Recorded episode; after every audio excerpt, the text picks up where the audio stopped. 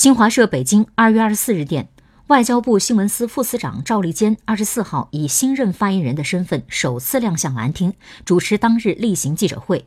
记者会开始前同为外交部发言人的新闻司司长华春莹向在场的中外媒体介绍赵立坚。他表示赵立坚从事外交工作已经二十四年曾在亚洲司驻美国大使馆和驻巴基斯坦大使馆工作过有着丰富的外交经验和良好的沟通能力。